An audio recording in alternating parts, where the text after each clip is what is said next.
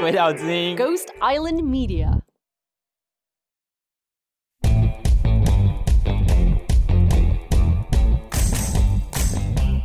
Hi, welcome to In Training. This is a podcast by interns at Ghost Island Media. Here, we make episodes on anything we want to, and we do it from scratch. From brainstorming to recording to editing. This show, it's different, it's spontaneous, and it's kind of an experiment. There's something for everyone, and here it is. Regardless of who or where you are, you have heard of podcasts. I mean, you're listening to one right now. Today, there are 1.6 million podcasts on Apple Podcasts. As we reach the first anniversary of COVID at time of this recording, people have been so lonely and bored that an average of 3,000 podcasts got added to Apple Podcast every day in the past month and a half. People just want to be heard. And podcasts are easy to make. They are cheap, they don't require much experience, and clearly don't require any editing and writing. Bad at spelling? Don't start a blog. Camera shy?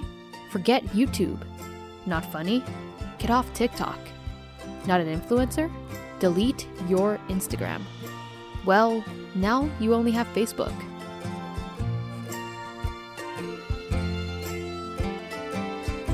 Therefore, podcasts are the easiest and most effective way to get yourself heard. And we know, because here at Ghost Island Media, we make podcasts.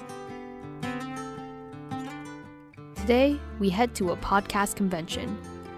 It is definitely in person as we are in Taiwan, where COVID has been under control. Since May, Taiwan has had two mega raves, a whole baseball season with spectators, movie premieres, club openings, even an indoor mini golf course opening. And most importantly, today, a podcast convention, PodCon 2020.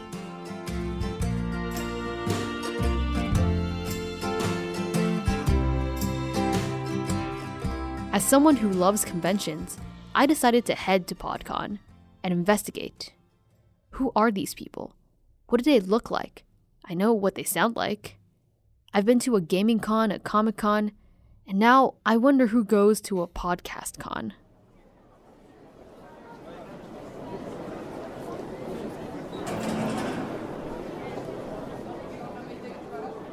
The organizers had a really hard time finding a central, convenient, safe, and soundproof location in Taipei suited to every podcaster's needs. A mysterious anonymous sponsor provided a perfect location. And here we were, in an underground military bunker. This is easily one of the most soundproof places in Taipei, and it protects all the very important podcasters from earthquakes and war. To all attendees, please keep your mask on at all times, unless you are speaking into a microphone. In that case, have a fun podcasting experience. 大话预告，大话预告，请各位贵宾在展场内戴上口罩。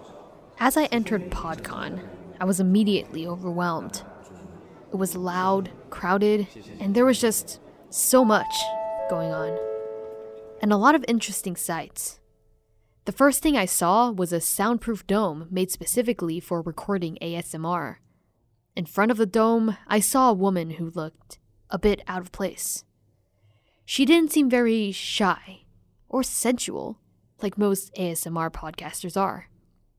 She's holding a box of giant blue gummy bears, ready to talk to anyone, excited. So I went up to talk to her. Hello, my name is Pooh Bear, and uh, this podcast is. I created this about a year ago when I decided to buy a scooter. Because, you know, when you're uh, commuting in Taiwan, it's it's always a lot easier to travel by scooter, right? So um, the reason why I decided to make this a podcast is because of ASMR. Okay, I see. So do you want a mic to be closer to you? Is that like something that you're comfortable you're more comfortable with? Since I know that a lot of um, I've met a lot of ASMR podcasters around here, and it's they really like to you know the distance from the mic, very very close, very very intimate. Yeah, I think I think that helps me sleep. That's also the reason why. So like um different reasons I wanted to buy a scooter also because I like ASMR, right? After like about um maybe 6 months in, we decided that the podcast is not mainly going to be about the scooter because there is a problem, right? Um I was going to buy uh scooters that you know they, they take fuel, right? But it's not good for the environment. So then later on, I decided to get Gogoro. I decided to get Gogoro, right? The biggest problem with Gogoro is they always run out of battery, right? So after that, I decided that I am going to figure out the way to charge Gogoro, right? Because I don't want to go to stations and keep changing the batteries. It's too much work. So I discovered a method. You can charge it with gummy bears gummy bears can actually become chargers of um, Gogoro. So, yeah, you were saying recording some sounds from Gogoro, right? And when you're charging with gummy bears, they make a sound like. So people like that. You need like a special machine that you can get on Amazon for $100, okay? It's super cheap. I think it's a guy called um, Teko Momo that um, he invented this machine. And what does this device look like? Like, where do you put the gummy bears in? How does how does this whole process work? Could you like explain it? Oh, you can just put it, um, you know, in when you're riding a scooter. There's always a space in the front, right? Your leg room. So I guess the the downside of it is that you're gonna have less of uh, leg room because uh, even though we're talking about gummy bears, right? But we're not talking about tiny gummy bears. We're talking about giant gummy bears. You need two or three giant gummy bears uh, to actually help you ride around Taiwan, right? So, um, is it actually better than um, going to stations for the actual batteries? I think it is because it's cool. Because whenever I'm riding around, people take pictures of me. I, I, I even got interviewed um, by TVBS the other, di- the other day. And as opposed to having a regular powered Gogoro, why do you think the gummy bear powered Gogoro uh, makes a difference in a podcast sense? It's it's it's, it's, it's kind of like gummy bears are speaking to you right? It feels like when I'm writing, I am not alone because I have gummy bears talking to me. That's how I feel. And it's a very, very magical thing um, for the kids, for me, and for my listeners. Right now, if you want to, if you want to make um, your podcast big, you have to do something different.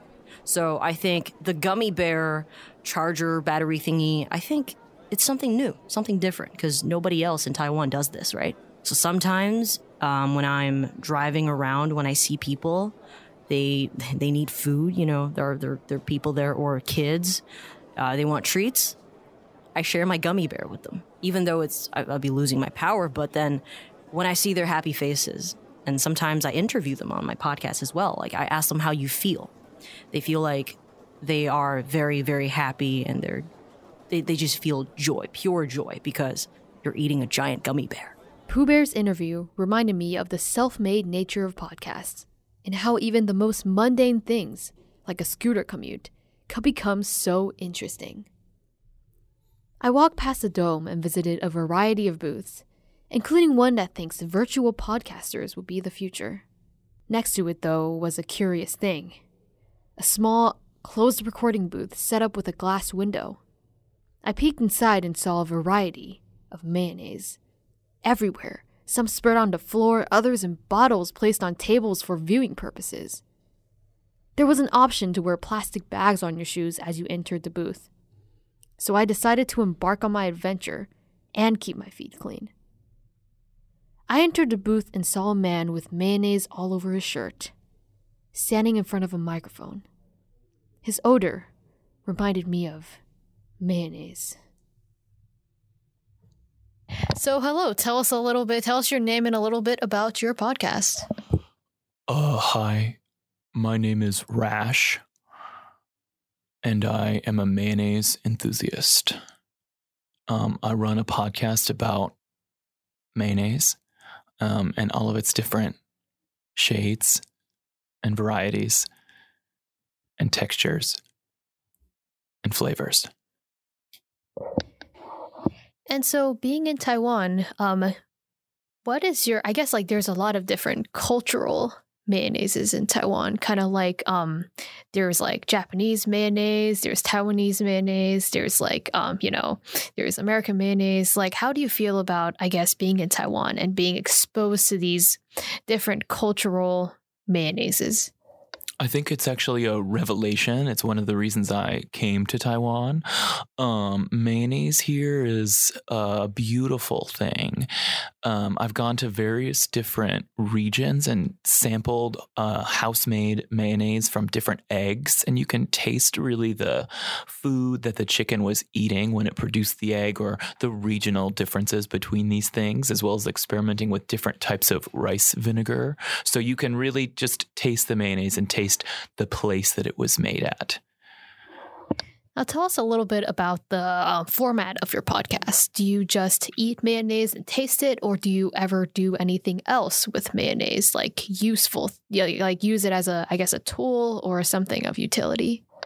So, um, I typically will recommend mayonnaise for your hair. It's a great way to uh, moisturize your skin and hair. Um, it's also great for a primer if you're about to paint a wall. Um, but I typically tend to eat it or look at it or smell it or admire it. Okay, and I was wondering, like, what do you do for a living to fund your, I guess, mayonnaise uh, passion? I run a leather based OnlyFans account. Um, I have lots of different leather. It's actually why I got into mayonnaise in the first place. Um, I was doing this leather account and um, making a name for myself in the leather community um, when suddenly I realized, like, what am I doing? I have this creative writing degree, and am I really putting that to use being this leather daddy online? And the answer that I found was no. And so I decided to pursue my passion, which is various condiments. Um, so I switched to mayonnaise full time and I tried to convert my OnlyFans into a mayonnaise based account.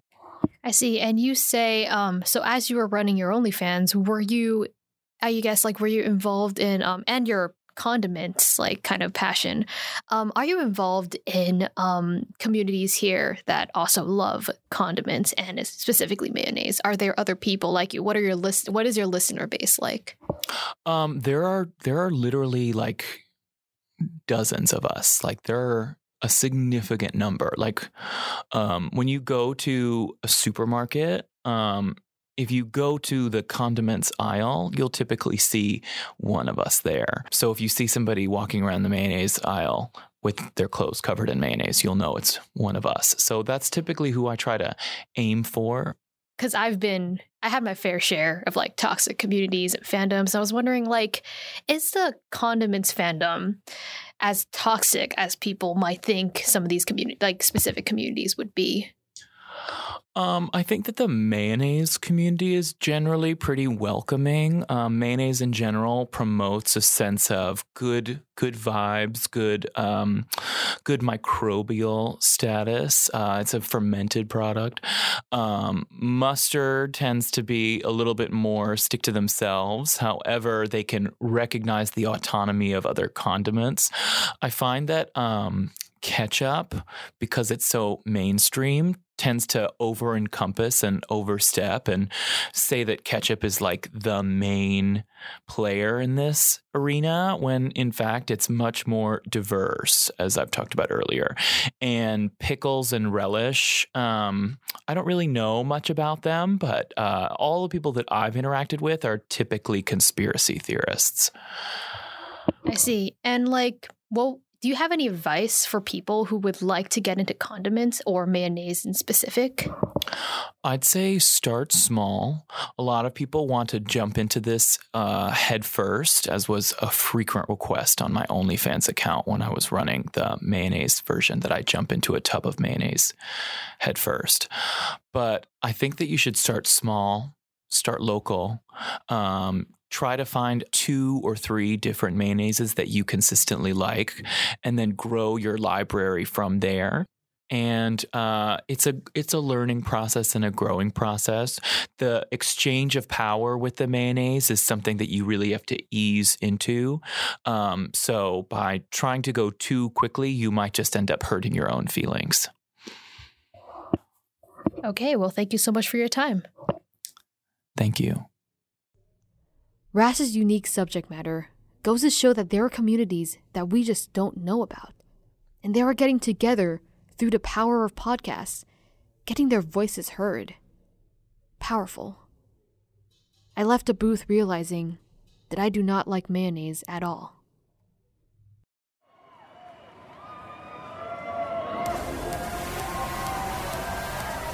The highlight of the convention was the Saturday night concert, Podcast Palooza, where they get the hottest podcast hosts to do a live show on a music festival grade stage overground. There were thousands of people watching and cheering for their favorite hosts.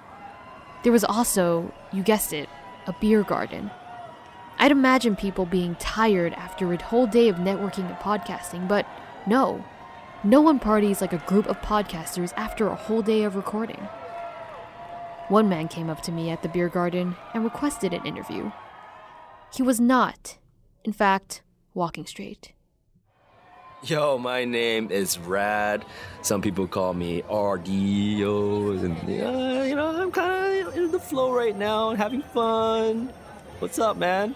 Yeah, how are you doing? Um, so we are, um, I guess, like you know, what's what's your podcast about? Tell us about podcasting.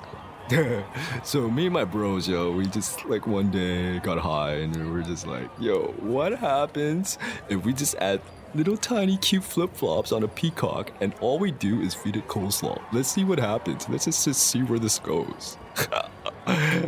it's so. You are aware that weed is illegal in Taiwan. Well, we're just feeding it coleslaw. Cool. Okay, so tell me a little bit about your um, what an average episode sounds like um, of your podcast. You know, like what are you doing here in Taiwan? Like, what do you do for a living? Oh, so like yo, I I, I teach English and uh, yeah, I teach English, yo. oh, so, so random story. One night, you know, I just like it's kind of on a YouBike, you know, no pants on, and uh, it just I just wanted to feel the breeze, the breezes, you know, it just felt nice against my skin. And then I just saw something moving in the bush one day, and, and it looked really colorful. And I, I just, I just like colors, red in particular. Red, red, red's a really good color for me. And I, I just reached for it, and then something just hit me, something really sharp, and I was like, what the heck is this? And it turns out it was a peacock. And it, it was in the middle of having sex with another peacock. So I was like, yo, let's just bring these two buggers home and see what the hell happens. Because I gotta watch this shit. So there are two peacocks. Yeah, there's two peacocks in my house. Those two peacocks. Do you put them both in flip flops and feed them both coleslaw, or do you like kind of do experiments with the two?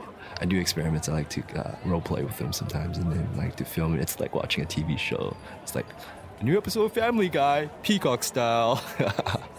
do you think that is a way you want to expand your podcast into something more theatrical and something more episodic? Yeah. So what I do is like I, I film each role play, you know, and, and then I kind of do like peacock voiceovers, and it'll be like, I, I, I want some food tonight. And then the wife would be like, You pay the rent first before I give you food. You voice the peacocks. I voice the peacocks. I- I'm like a peacock shaman. Yeah, I would like to consider myself one of those. You can speak to the peacocks. Oh, they speak to me. They speak to me, and they they reveal a lot of deep, dark secrets. You know, sometimes I can't tell you. I, I can't I can't reveal a lot of the secrets, but I can tell you one thing is that one of them's having an affair. Scandalous. Yeah, yeah. I, I'm not supposed to say, but that person's a female, or that the animal would be female. I'm, I'm not trying to out anyone, but I'm just saying, what a bitch.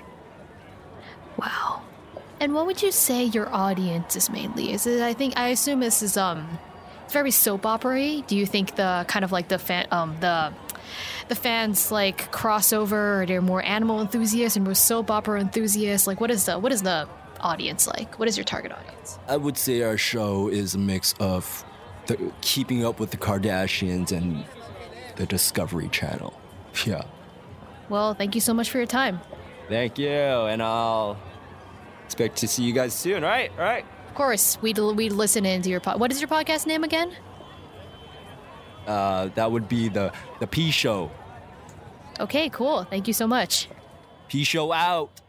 Rad is a talented man, and we are glad that he is here to share his talents to the world with podcasts.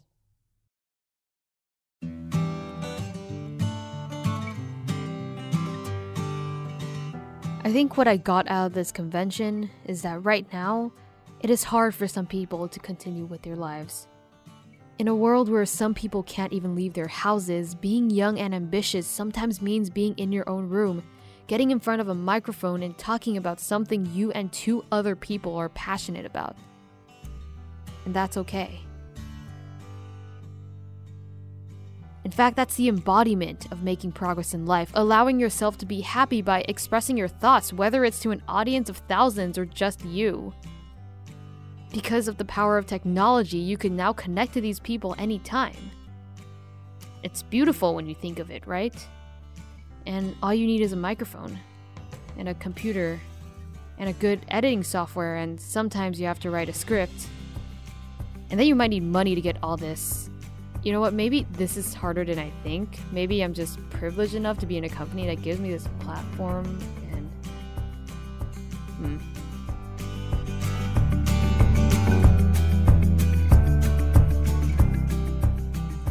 Hey, don't leave just yet. Stick around after the credits for words from our executive producers. This episode was produced, written, edited, and narrated by Claudia Sheng, performed by Winnie Liao, Liam Fanning, and Hubert Tran.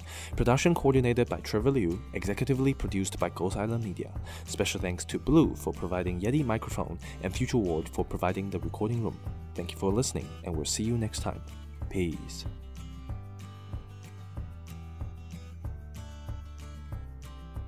Hey, it's Emily Y. Wu here. Um, all of the acting you've heard in this episode uh, were done by improv. So Claudia found actors in Taipei and directed their improv. Uh, this was a segment that could have made or break the episode.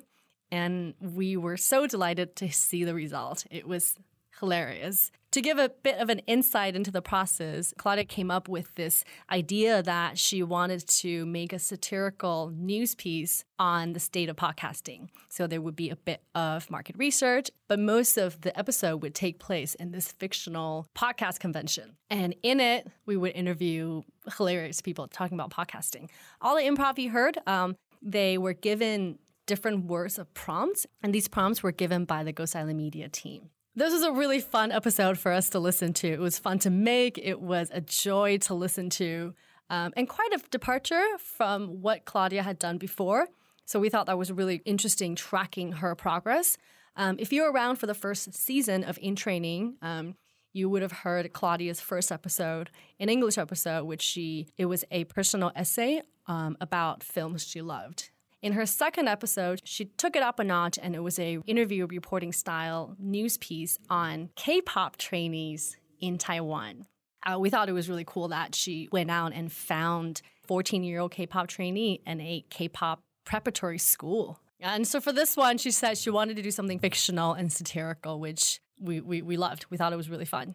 And in building out the world of PodCon, um, initially, uh, she had written out a much bigger world. But when the result of the improv actors came back, it became apparent that none of it was necessary. Um, so we kept only a little bit of the PodCon world.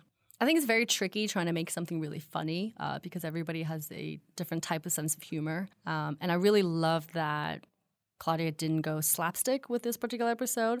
And that, that's the best kind of news satire is something that's grounded in reality and yet she pushes the boundary and has her own interpretation. But I also loved how she brought us back down to earth with her final two minutes of reflections, which gave it a really nice wrap to the entire piece. And yeah, so we can't wait to hear where she takes her fourth episode. Stay tuned.